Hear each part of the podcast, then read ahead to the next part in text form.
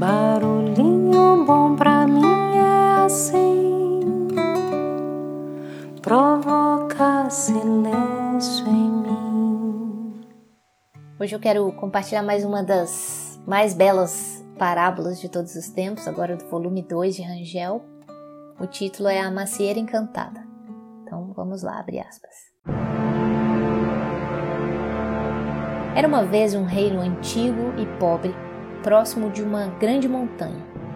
Havia uma lenda de que no alto dessa montanha havia uma macieira mágica, que produzia maçãs de ouro. Para colher as maçãs era preciso chegar até lá, enfrentando todas as situações que aparecessem no caminho. Nunca ninguém havia conseguido essa façanha, conforme dizia a lenda. O rei daquele lugar resolveu oferecer então um grande prêmio àquele que se dispusesse a fazer essa viagem e que conseguisse trazer as maçãs, pois assim o reino estaria salvo da pobreza e das dificuldades que o povo enfrentava. E o vencedor poderia escolher o prêmio, que incluía a mão da princesa em casamento. Apareceram três valorosos e corajosos cavaleiros dispostos a essa aventura tão difícil. Eles deveriam seguir separados. Por coincidência, havia três caminhos. Primeiro era um caminho rápido e fácil, sem obstáculos e sem dificuldades. O segundo caminho era um caminho rápido e não tão fácil quanto o primeiro, pois havia algumas situações difíceis de enfrentar. E o terceiro caminho era longo, era difícil, cheio de situações trabalhosas. Fez então um sorteio para ver quem escolheria primeiro um desses caminhos. E o primeiro sorteado escolheu naturalmente o primeiro caminho. O segundo escolheu o segundo caminho, o terceiro, sem nenhuma outra opção, teve de aceitar o terceiro caminho. Partiram juntos, no mesmo horário, levando cada um apenas uma mochila contendo alimentos, agasalhos e algumas ferramentas. O primeiro, com muita facilidade, chegou rapidamente até a montanha, subiu feliz e contente por acreditar que seria o vencedor. Quando se deparou com a macieira encantada, sorriu de felicidade. O que ele não esperava, porém, é que ela fosse tão inatingível. Como chegar até as maçãs? Elas estavam em galhos muito altos. Não havia como subir. O tronco era muito alto também. Ele não possuía nenhum meio de chegar até lá em cima.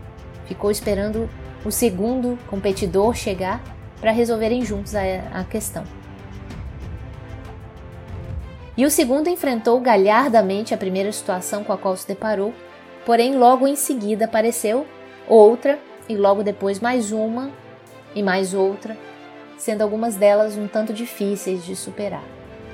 Ele acabou ficando cansado, esgotado, até ficar doente e cair prostrado. Quando se deu conta de seu péssimo estado físico, foi obrigado a retroceder para a aldeia, onde foi internado para cuidar dos médicos. E o terceiro teve seu primeiro teste quando acabou a sua água e ele chegou a um poço.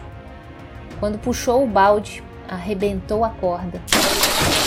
E ele então rapidamente com as suas ferramentas e alguns galhos improvisou uma escada para descer até o poço e retirar a água para saciar sua sede.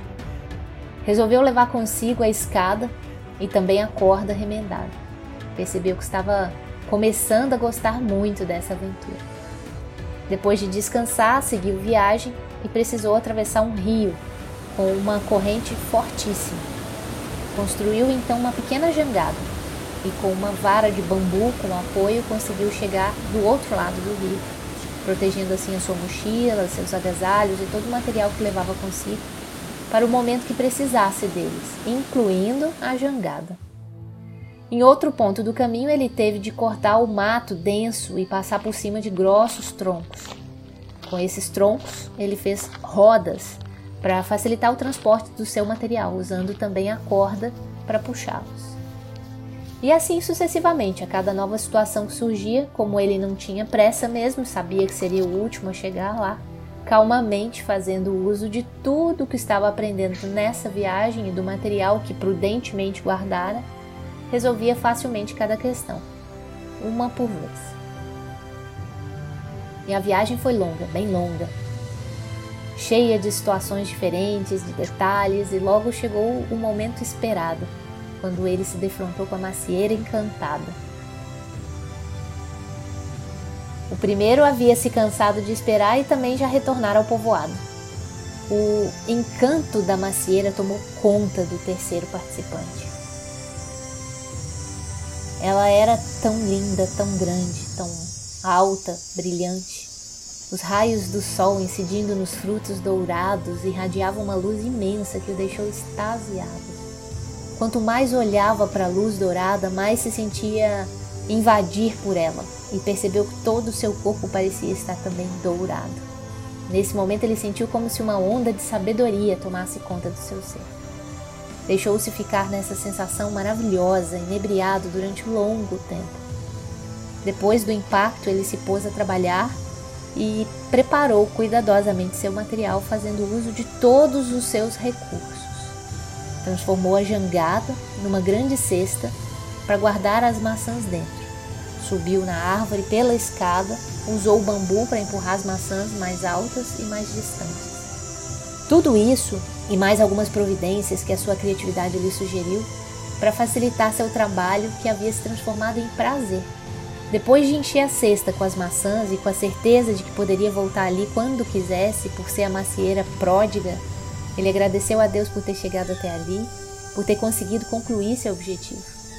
Agradeceu principalmente a si mesmo pela coragem e pela persistência na utilização de todos os seus recursos com inteligência e criatividade. Voltou pelo caminho mais fácil, levando consigo os frutos do seu trabalho e de seus esforços, frutos esses colhidos com muita competência e merecimento.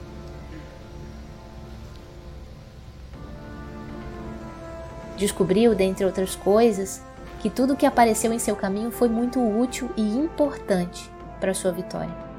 E que cada uma das situações que ele resolveu foi de grande aprendizado, não só para aquele momento, mas também para vários outros na sua vida futura. Quando você faz do seu trabalho um prazer, suas chances de sucesso são muito maiores. Quando seu objetivo vale a pena. Não há nada que o faça desistir no meio do caminho. A sua vitória poderia beneficiar a vida de muita gente e também servir de exemplo a outras pessoas, a quem ele poderia ensinar tudo o que aprendeu nessa trajetória.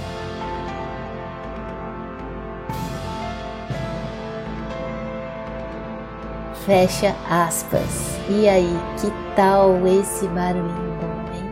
Então, deixo você com a frase: Nunca desista, sempre lute, pois somente os lutadores merecem vencer. E aí, que caminho você está disposto a seguir? E quantos recursos você pode adquirir com todas as superações?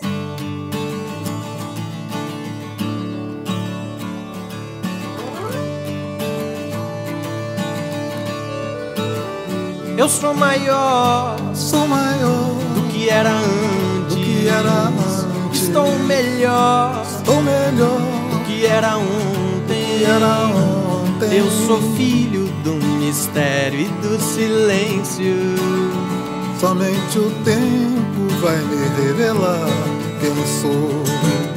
Eu sou maior, sou maior do que era antes. Era antes. Estou melhor melhor que era ontem. Que era ontem. Eu sou filho do mistério e do silêncio.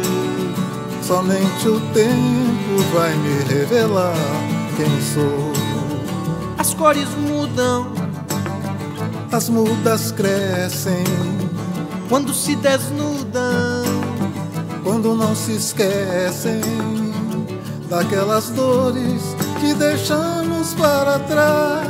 Sem saber que aquele choro valia ouro. Estamos existindo entre mistérios e silêncios. Evoluindo a cada lua, a cada sol. se era certo ou se errei. Se sou súdito, se sou rei, somente atento à voz do eu saberei. Eu sou maior, eu sou maior do que era antes. Do que era antes. Estou melhor, estou melhor do que era ontem. Era ontem. Eu sou filho do mistério e do silêncio. Somente o tempo vai me revelar.